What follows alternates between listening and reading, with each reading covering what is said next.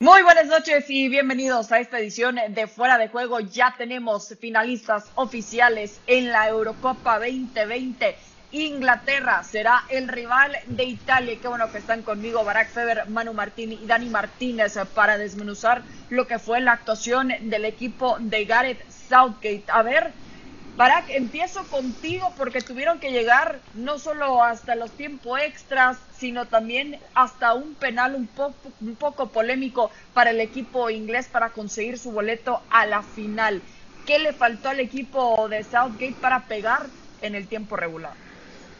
No fue un equipo tan ambicioso. Hola Cris, saludos a Dani y a Manu. Nada que nos pueda sorprender, ¿no? de acuerdo a lo que le trajo hasta aquí. Tampoco cambió demasiado Inglaterra no fue un equipo agresivo, por rato sí, sobre todo cuando se ve abajo en el marcador, pero a partir de la superioridad, una vez que logra eh, primero el empate y luego cuando logra el 2-1, vuelve a ser un equipo sumamente miserable, lo clasificaría yo, ¿no? Y sobre todo ah, si hablamos del segundo tiempo extra, ¿no? Si, empezamos por el final, y, ya hablaremos todo lo que pasó antes, pero el jugar con un hombre más, eh, con ventaja, en casa, ante un equipo mermado, disminuido, porque Dinamarca batalló y, tiene con qué pelear y lo ha demostrado con su once de gala. Es un once bastante competitivo, pero en cuanto empiezan los cambios, no hay, no hay forma de comparar lo que tiene Inglaterra en cuanto a profundidad con lo que tiene Dinamarca. Entonces, cuando Dinamarca hace los cambios, Inglaterra hace los cambios, y Inglaterra va ganando y, se echa para atrás con un hombre de más. Yo entiendo todo lo que está jugando y, es la primera vez que llegan a una final en toda su historia, quitándola del 66, pero en general, ¿no? Sirva esto, esta actitud en el segundo tiempo extra para ilustrar un equipo que hoy otra vez le salve el resultado, pero que hace la mínima tarea para el talento que tiene. ¿Estás de acuerdo, Manu, que el marcador engaña lo que realmente es este equipo inglés? Sí, no. ¿Qué tal? ¿Cómo estáis? Un saludo para todos. Estoy de acuerdo con Barak en parte, pero no en todo. También tengo la sensación de que hoy Dinamarca no sé si porque era Wembley, si porque estaba abarrotada de ingleses y muy pocos daneses, que ha habido más que ayer, por ejemplo, españoles e italianos, eh, salió algo acomplejada por enfrentarse a este equipo o sale algo cansada.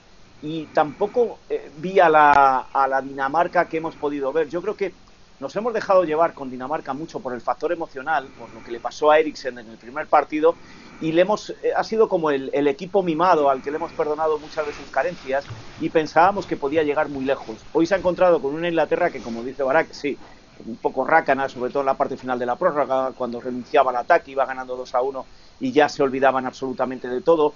Pero también hemos encontrado a una Dinamarca que prefería, antes del, del segundo gol inglés, prefería casi llegar a los penales, con lo cual creo que se ha juntado un poco eh, una Inglaterra eh, temerosa a que Dinamarca le pudiera hacer daño y hacer un ridículo delante de sus aficionados en Wembley, con una Dinamarca temerosa porque se enfrentaba al equipo favorito y bueno, con polémica o sin polémica, al final es el que ha pasado adelante. Yo creo que se han juntado los dos factores temerosa. Los dos usaron esa palabra también eh, que salió un poco como quizás dudando de, sí mismo. Dani, pensando eh, en el próximo rival y, te quiero preguntar también cuál ha sido la reacción en Italia con los medios en general de ya tener a su finalista, a su rival más bien confirmado Inglaterra después más que nada de esta actuación frente a Dinamarca. ¿Qué tal, Cris? Un, saludo especial, un abrazo también para los muchachos, para Manu, para Barak. Eh, aquí se vivió, tengo que decir que el 99% de los aficionados italianos, de los tifosi, estaban con, Dinamarca, por, como dice bien Manu, eh, las razones emotivas, eh, porque es jugador de un equipo de la Serie A, Eriksen, porque esto naturalmente marcó el inicio de este torneo. Eh, estaban con ellos también porque se sienten una, serie, una, una cierta injusticia tener que ir a jugar eh, una final ante un equipo que ha jugado prácticamente todo el torneo de local y con público, cuando el, motivo por el cual esto se hizo era el peligro de contagio del virus, de la, de la pandemia, y en realidad ahora hay muchos menos eh, contagiados en Italia eh, que, en, que, en, Inglaterra, que en Londres, pero específicamente donde hoy vimos a más de 65.000 personas sin mascarilla y sin ningún tipo de distancia interpersonal. Eh, dicho todo esto, naturalmente que los, los, aficionados del mundo están siempre por el más débil, ¿no? por el que aparece como, como más débil. Y eso naturalmente hizo simpatía todo el tiempo para Dinamarca y aquí en, Italia se hacía tifo, se hacía eh, se, hinchaba por, que sea ese el finalista. Fue Inglaterra y, yo creo que analizándolo fríamente le conviene a Italia eh, que sea Inglaterra. ¿Por qué? Porque eh, Inglaterra primero va a tener esa presión, no siempre ser local es todo el tiempo una comodidad. Eh, depende de las circunstancias del partido, puede ayudarte mucho, pero puede tirarte, puede traerte muchos problemas. Entonces, si, si, Italia como equipo eh, consigue evitar que se enciendan los destellos de las estrellas que tiene, porque uno a uno por peso específico es un equipo que le saca ventaja el inglés al italiano. Pero como equipo, me parece por lo demostrado en esta, en esta contienda eh, continental, tiene eh, Italia la ventaja. Y entonces creo que eh, al final de cuentas le toca le toca le toca eh, Inglaterra a Italia y están bien así las cosas. Son dos grandes y tienen que jugarse las cosas grandes entre grandes le conviene a Italia este rival de Inglaterra más que Inglaterra le conviene ahora enfrentarse a Italia en la final Barak después de lo que ha demostrado el equipo de Mancini le conviene no enfrentarse a España, ¿no? Y, ya pasó lo peor, se supone. Eh, un partido peor que el que hizo contra España o el que le obligó a jugar la selección española, no se lo va a encontrar. No, no se lo iba a encontrar con Dinamarca y no se lo va a encontrar con, Inglaterra. Entonces, yo creo que ya pasó lo peor. Eh, es increíble que Italia esté en la final después de, un partido en el que fueron tan inferiores a, a su rival y a partir de aquí, yo creo que sí, que, es mejor, o habría sido mejor para ellos Dinamarca, ¿no? Más allá de que entiendo lo, que dice Dani, a final de cuentas, contra Dinamarca es un equipo inferior línea por línea, donde sí Italia habría tenido responsabilidades que no va a tener contra Inglaterra. Aquí contra Inglaterra, sobre todo después de que aterrizó contra España, más allá de avanzar a la final, eh, nos dimos cuenta, eh, se dieron cuenta ellos también, eh, que, no son tan buenos como parecían. Y a partir de este partido, pues son visitantes, juegan contra una selección que tiene también muchísimo talento en todas las líneas y pasan a ser los no favoritos. Y, eso sí que les puede beneficiar, pero yo creo que, que 10 de cada 11 italianos te habrían dicho Dinamarca. Eh, eh, lo habría dicho absolutamente todo el mundo, eh, por lo que venimos diciendo, porque yo creo que en Dinamarca nos hemos fijado más en lo emocional que en lo en futbolístico. Pero hay, hay una cosa muy curiosa que sucede en esta final, y si hubiera llegado a España hubiera sucedido exactamente igual, entre italianos y, ingleses. Son dos selecciones que parten de una renovación, pero son renovaciones absolutamente distintas. la renovación del fútbol inglés que viene de principios de la pasada década, después de fracaso tras fracaso, cuando ya se ponen en serio a copiar los modelos, el, primero el español, se le copia Alemania, el, alemán lo, lo, copia Francia, curiosamente los tres eh, últimos campeones del mundo, y Inglaterra decide copiar ese modelo, el de las academias, el de eh, potenciar a cada uno de los equipos de la Premier sus propias academias, quita aquella regla que había, em, que era la de los 90 minutos eh, de casa. Es decir, un niño no podía fichar por un equipo que no estuviera a menos de 90 minutos de su casa y empiezan a trabajar eso. Transforman, junto con los entrenadores que van llegando a la Premier, la imagen habitual del fútbol inglés porque se dan cuenta que se han quedado atrasados. Italia, sin embargo, la renovación la hace de, estilo y de equipo con Mancini y la hacen apenas cuatro años. O vamos a darle seis años si metemos algo de Conte. Es decir, son dos equipos tan renovados que en una final, curiosamente, lo que decía Dani, hay, más individualidad que para defender como defiende Inglaterra, yo creo que hay que defender en equipo, pero sí es cierto que tiene más individualidades que cuando tienen destellos aparecen, como Kane, como Sterling, como Foden, mientras que aparece un equipo hecho con una nueva imagen, con un nuevo tipo de fútbol que ha enamorado a todo el mundo, pero que es muy reciente y, como decíamos antes de enfrentarse a España, más hecho, más veterano. Con lo cual se van a enfrentar dos renovaciones, cada una hecha de una manera, y veremos quién se sale con la suya, si la que lo hizo desde la base o la que le hizo por una emergencia en un momento de fracaso por no estar en el último mundial y acelerar la, situación. Va a ser interesante ver el juego de los dos eh, dos motivadores distintos, y bien lo dices, Manu, porque la historia eh, juega en gran parte también para Inglaterra, que por eso hay tanto festejo también, ¿no, Dani? Ya que se encuentran por primera vez en una final de Eurocopa, una final importante desde el 66, alcanzaron apenas su primera eh, semifinal eh, en 25 años también en la Eurocopa. E, entonces, con esto que dice Manu de las renovaciones distintas, en realidad, ¿quién tiene más por qué demostrar en este momento? Tienen los dos que demostrar, creo, Chris. Eh, francamente, Inglaterra, eh, siendo el, país que tiene los torneos más caros, los jugadores más caros, eh, el que ha dominado gran parte de, las copas europeas con sus equipos en los últimos, en los últimos años, tiene, tiene más responsabilidad. Italia está mm, creciendo incluso con una nueva identidad, una identidad que no, que no le conocíamos. Tuvo que tirar eh, mano, como decía eh, Barak, a su vieja identidad, a, la identidad de, prima no prenderli, es decir, primero no recibir gol, eh, eso antes, antes que nada no recibir gol, eso es lo, lo que llevó a Italia a grandes éxitos en su historia y, tuvo que tirar, porque España lo obligó, quitándole el juego, em, haciéndolo verdaderamente eh, sufrir.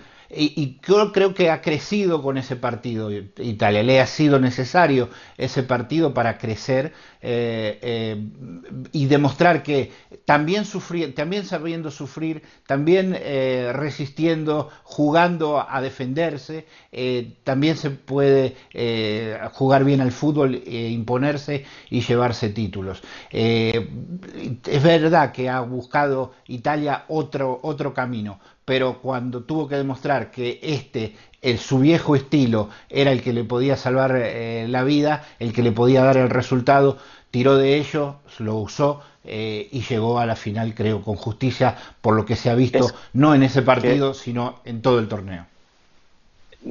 No, te decía Dani que, que, es exactamente lo que han hecho los ingleses. Cuando hoy criticamos que se han echado atrás en la prórroga, es exactamente igual. Eh, Inglaterra ha cambiado su forma de, de, exponerse ante los rivales en el mundo. Ya no es aquel fútbol de fuerza, de balón arriba y todos a correr. Ya es un fútbol más elaborado, más de toque. Es un fútbol más de equipo. Y cuando ha necesitado frente a Dinamarca no exponer más, no nos la jugamos porque no queremos hacer el ridículo en casa, se han empezado a defender y han empezado a jugar con esas contras. Sterling ha estado a punto de hacer el tercero en un par de ocasiones durante la prórroga. Eh, por eso digo que son dos selecciones que han transformado su estilo para enfrentarse al nuevo fútbol, cada una desde un lado, eh, em, eh, Italia desde la urgencia de no meterse en el último mundial, Inglaterra con la paciencia de hacerlo desde la base e ir creciendo, porque la, la, Premier estaba dominada por no solo los entrenadores extranjeros, sino los jugadores extranjeros, y ellos quisieron dominar la Premier con sus propios jugadores. Y eso es lo que se va a poner en juego el domingo el, dos selecciones que han cambiado su estilo, pero cada una de una manera, por una urgencia o por otra.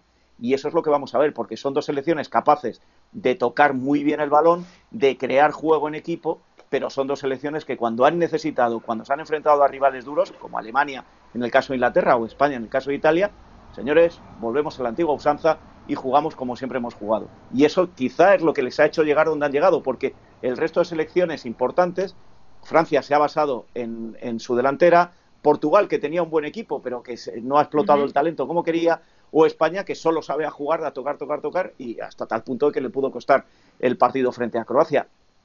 Eh, me gusta que hayan llegado estos dos equipos y ahora lo que se va a poner de manifiesto es quién ha hecho mejor esa reconversión, la de la urgencia o la de la paciencia.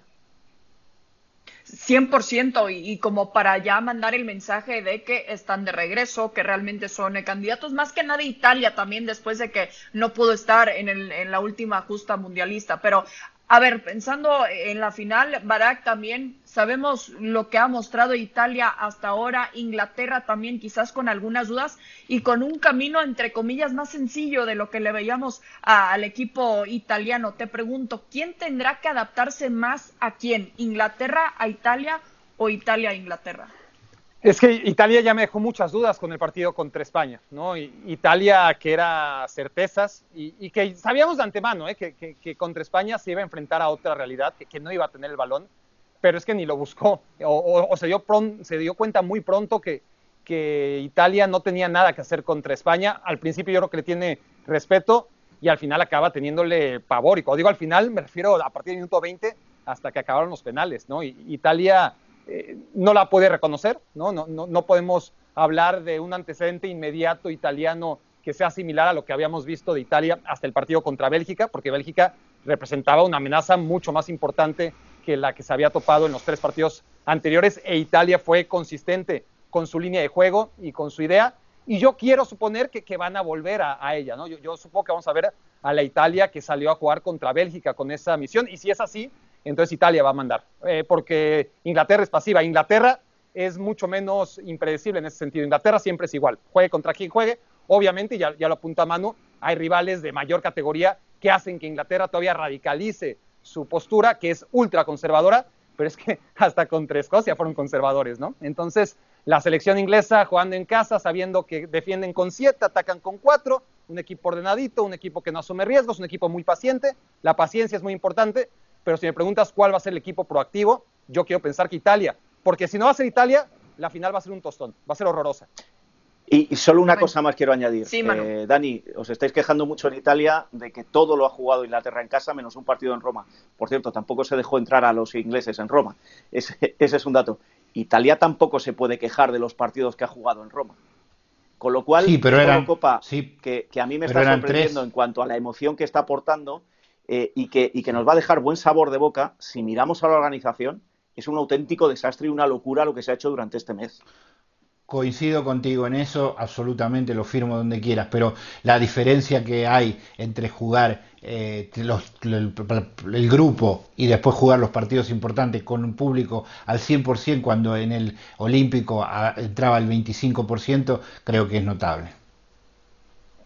Dos escenarios distintos, eh, pero seguramente vamos a ver un ambiente espectacular como el que vimos hoy también en Wembley, ni se diga también para una final ya los que pudieron presenciar algo tan histórico realmente. En este frente a frente también, bueno, quedó definida y eh, en la que Italia se medirá ante Inglaterra por el título este domingo, pero el balance, más que nada, la escuadra inglesa inclina ligeramente la balanza a su favor, pues ha ganado 10 partidos por 8 de la Zurra, además de que empataron en 9 ocasiones. Una final definida, dos ya también, después de la victoria de Argentina que tuvo que llegar también a la instancia de los penales. El albiceleste que empezó tropezando un poco en cuanto a resultados se recuperó y se encuentra ahora Barak en lo que se le esperaba, ¿no? De enfrentarse a Brasil en la final de la Copa América. Después de lo visto de los de Scaloni, Barak, ¿cómo ves que llega este equipo de Argentina a la final? Lo, veo complicado. Eh, es un partido en el que tiene todo que perder, ¿no? y a partir de ahí el saber que vas contra una Brasil que tampoco va al alza. Eh, de hecho, tanto Argentina como Brasil dejan la sensación de que van avanzando partido a partido porque son menos malos que el rival, ¿no? Y, decir esto de, Brasil sé que es demasiado, porque, porque Brasil es muy superior a todos, pero la sensación partido a partido es que cada vez va siendo menos superior y que le va alcanzando para ganar con menos solvencia y, y lo sigue haciendo. Necesitará mejorar, sobre todo a la hora de comprometerse en el partido y de meterse y de concentrarse ante una Argentina que sabemos que es más que una Copa América, es la Copa América en la que por fin Messi otra vez puede ganarla. Entonces, e, ese incentivo sí que esta vez debería de jugar a favor de Argentina, aunque en las últimas cinco o seis ocasiones, eh, al contrario, ¿no? Ha, sido demasiada presión para un equipo que, que contra Colombia pues juega como siempre, ¿no? Juega como siempre, le alcanza para eso, para, para empezar muy bien, meter, eh, meter el gol merecido, y luego echarse para atrás y, no aprender, porque no es que se eche para atrás y, se acabó, ¿no? Eh, sino que se echa para atrás y le empatan. Y le pasa siempre en las eliminatorias, en la Copa América. Al final avanza, se enfrenta a un equipo que patea y patea y patea y patea. Y, como pateó Colombia, está claro. Pero Colombia fue, fue al final de cuentas un mejor equipo que Argentina en muy buena parte del, del encuentro y te deja esa sensación de que Argentina debería ganar con más solidez si realmente aspira a ganarle a Brasil.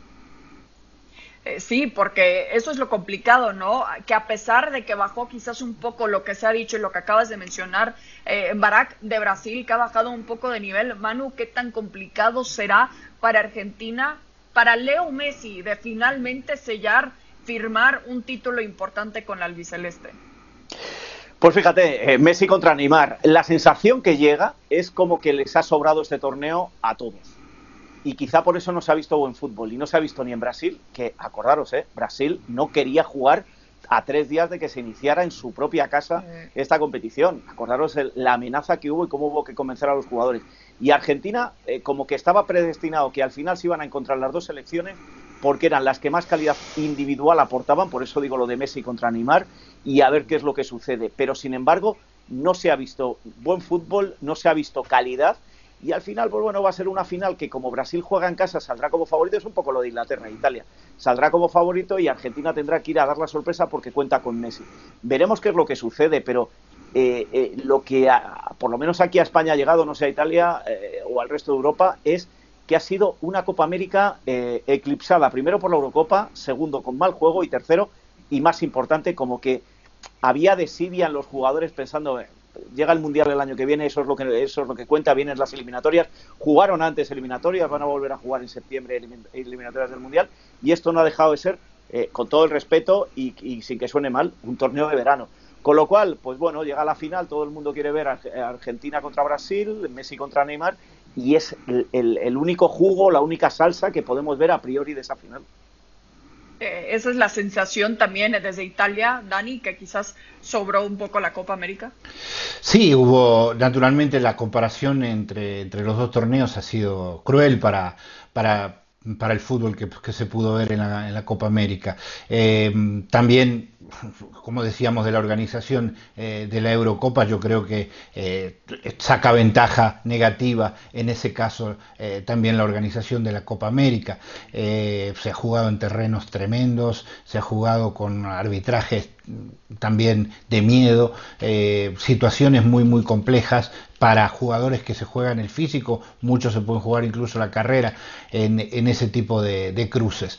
lo cierto es que vimos un, un, pre-torneo hasta llegar a, los partidos en el que se definían, eh, que, en el que ya se sabía prácticamente todo. Para eliminar a, dos equipos se tuvieron que jugar 20 partidos y los dos equipos que se eliminaron fueron Bolivia y Venezuela, que ya prácticamente se sabía desde el inicio que estaban eh, condenados a ese destino. Así que y, para lo que se vivió, sabíamos lo que iban a llegar. Eh, exacto, eh, la sensación es que se vivió todo esto para confirmar que tenían que llegar Messi y Neymar, Argentina y Brasil. Eh, y yo lo que noto, esto sí, viendo a estas dos figuras grandes y a estos dos equipos importantes del mundo, es que llegan distintos que otras veces, más, con, más felices, veo aún a, un Messi distinto del que había visto en otras oportunidades. Quizás menos preocupado durante el partido, más enchufado, con más eh, eh con, y animando a los compañeros y, bastante, eh, también hablándole a, Jerry Mina particularmente en la tanda de eh, penales. Exacto, una cosa propio notable, o sea, fuera de la personalidad que le conocemos, eh, como más libre y más eh, y más en, eh, entrado dentro de la cosa. Y a Neymar también lo veo disfrutar, lo veo disfrutar porque cuando él toma la pelota se ilumina, quizá se, se, se, ve en el espejo demasiado y a veces eso lo hace pecar, pero la realidad es que cuando ellos dos están en el, en el momento de fútbol, es el, es el momento más grande que se puede ver de la, de la Copa América. El resto es todo contorno. Un gran momento también la final de la Copa América, pero me quiero enfocar en lo que ya mencionábamos también en la tanda de penales, porque Barak se está hablando mucho de cómo eh, hablaba, intimidaba el Divo Martínez también a los jugadores colombianos. ¿Qué te pareció? Que al parecer hay mucha gente que no le gustó, que el árbitro se, tenía que haber metido. ¿Tú qué piensas? A ver, eh, no quiero pecar de moralista. A, mí no me gusta. A ver, me, entretiene. ¿Por qué, ¿Por qué, voy a negarlo? Sí que me entretiene y, me divertí mucho cuando, lo veía, porque me parece una, una actitud, este, además de un porterazo y, que ha tenido que luchar demasiado y que, y que hasta hace muy poco, muy poca gente realmente lo conocía y ha llegado y ha sido titular y tiene una personalidad como si llevara ahí 15 años, ¿no? Eh, por otro lado, esas actitudes a mí no me parecen deportivas, no, no, me parecen de, un buen ser humano, pero sí de un ser humano ultra competitivo. Entonces no quiero caer en, en la inocencia de, de negar que, que, hizo su trabajo y además lo hizo muy bien. Ahora, si nos vamos al reglamento, y eso es lo importante, eh, porque podemos debatir si el reglamento está bien o está mal, pero el reglamento ahí está, y si es demasiado meticuloso y, y más papista que el Papa, entonces vamos a cambiar el reglamento y borremos esas líneas donde claramente dice que es motivo de expulsión el referirse con un lenguaje que pueda humillar o insultar o, o agredir ya sea a un árbitro, a un compañero o a un adversario. Y claro, aquí podemos debatir, debatir si las palabras que, eh, que, expresó son humillantes o si son insultantes. Yo creo que sí lo son, ¿no? Yo, yo, creo que varias de las palabras que utilizó sí lo son y por ende, si nos vamos al reglamento estrictamente, que es en lo que nos tenemos que basar, eh, pues sí, yo, yo creo que el árbitro debió haber hecho algo. Pero groserías no usó Barak. Sí, bueno, sí. A ver, a ver, Barak. a ver, yo creo que eh, sí. tú y yo ya tenemos una edad, no somos tan jóvenes como Chris o Pero ahí está el reglamento. Esto lo hemos visto toda la vida. Lo que pasa que claro. llevamos. Pero entonces quítalo el reglamento, más, en el que, lo políticamente correcto está destruyendo la esencia de muchas cosas. Por ser correctos nos estamos cargando ciertas salsas que no estaban mal antes. Yo entiendo que, haya que eliminar cierta violencia, eh, ciertas actitudes, pero es que ya estamos llegando a un punto en el que, en el que al final se van a enfrentar 11. Mira, hoy, hoy los ingleses han desaparecido los recoge pelotas. Se han tirado al suelo, eso que los ingleses en la vida habían hecho. Y nadie ha dicho nada, nadie ha dicho nada. Bueno, ellos han jugado pues como jugaban los italianos hace 20 años. Y sin embargo, pues ahora Italia eh, eh, reclama lo, políticamente correcto. Eh, mira, ya había ganado, ya estaba Argentina en la final. Vamos a dejarnos ya de historias porque eso lo ha habido en todas las Copas América. Y si le quitamos eso, yo creo, como muchas cosas le están quitando al aficionado en la grada, al final no va a ser tan divertido ir al fútbol, que no pasó nada, que es que no, hubo, no salió nadie lesionado, que no hubo violencia, que vamos a dejar las cosas. Yo, yo, es que yo soy de acuerdo. lo siento, chicos. Pero, pero, yo empecé con eso, o sea, a mí me parece yo soy del fútbol antiguo. Yo, yo, no lo haría, por ejemplo. Yo, a mí mi personalidad este, no me permitiría hacerlo, pero, pero veo a alguien Pero a ti te ha gustado que se hiciera. Sí, y sí, eso sí, te divertía. Pero, pero, pero, entonces en el reglamento, porque el reglamento no es algo que se haya añadido en esa época. El primero que se quiere cargar el reglamento soy yo. Ese, pero es el reglamento de toda la historia, ¿no? Y, es un reglamento que no se respeta. Entonces, supriman ese par de renglones en los que sí realmente puedas referirte a un rival de manera insultante y ya está. Yo digo lo siguiente, si puedo. Eh, eh, lo que, lo que amplifica todo es que no, hay, no había espectadores y escuchamos todo. Claro. Escuchamos todo todo lo que se, se, dicen en los banquillos, lo que se dicen eso se ha dicho compañeros. Esto se ha dicho siempre, se ha hecho Cuando siempre. hemos estado Cualquiera que haya campo trabajando, hemos escuchado cosas peores. Muy, mucho peores, ofensivas verdaderamente. Lo que yo creo que es que al, arquero en este momento, eh, para tirar un penal, se le, se le, se le obliga a que tenga un pie por lo menos apoyado en la línea. Es decir, eh, si no puede ni siquiera externarse eh, a, hacer lo que toda la vida hicieron los arqueros, tratando de poner nervioso al que más ventaja tiene en ese momento, que es el que va a tirar el, penalti, yo creo que se, le quita todo. A mí me pareció provocatorio, eh, pero creo que amplificado absolutamente por el hecho que escuchábamos todo porque no había espectadores. Simplemente. si, estamos de acuerdo todos. estamos de acuerdo todos. O sea, siempre ha pasado es, parte del fútbol. Es este, fútbol. Pero hay, límites. Pero, en el reglamento no se debe, que cambien el reglamento es lo que siempre exijo, es decir, ¿para, para, para qué lo mantienen el reglamento cuando se supone, ¿no? Que, además lo hemos visto, ha existido toda la vida, a pesar de que el reglamento está prohibido o, o es, es sancionable, ¿no? Es tarjeta de roja cuando te refieres de manera insultante a un rival. ¿Se refirió de manera insultante? Yo creo que definitivamente sí. Eh, yo creo que lo provocó, pero no, no, no, no, no, había insulto. Te, Exacto, yo creo que no había insulto. Eh, pues, le dijo, te conozco, te, tenés miedo, te veo que estás nervioso, eh, te voy a comer. La palabra que empieza con cag y después acaba con on y la palabra pel, Eso se incluye, se incluye en un lenguaje coloquial, Barak. Y no es peludo. bueno, pero, es insultante y es humillante, ¿no? Mira, en el básquetbol te puedo contar que yo he escuchado en la cancha a dos de los mejores jugadores de la historia en España decirle uno al otro que llevaba ropa interior de su mujer en el bolsillo. No, está bien, de acuerdo. Así, así. Y, no pasó nada. Estamos, y no pasó nada. Estamos de acuerdo, bueno. Pero insisto, que el reglamento entonces simplemente se, adjudique, se, se, ajuste a la, realidad, porque el reglamento está aquí y la realidad está acá. Y, como dices, Barak, tú, tú, tú no lo harías, muchos tienen su código de ética también propia al respecto, porque sí, eso luego se los enseñan desde que están empezando básicamente en el fútbol. Compañeros, muchísimas gracias. Nos vemos hasta la próxima en Fuera de Juego.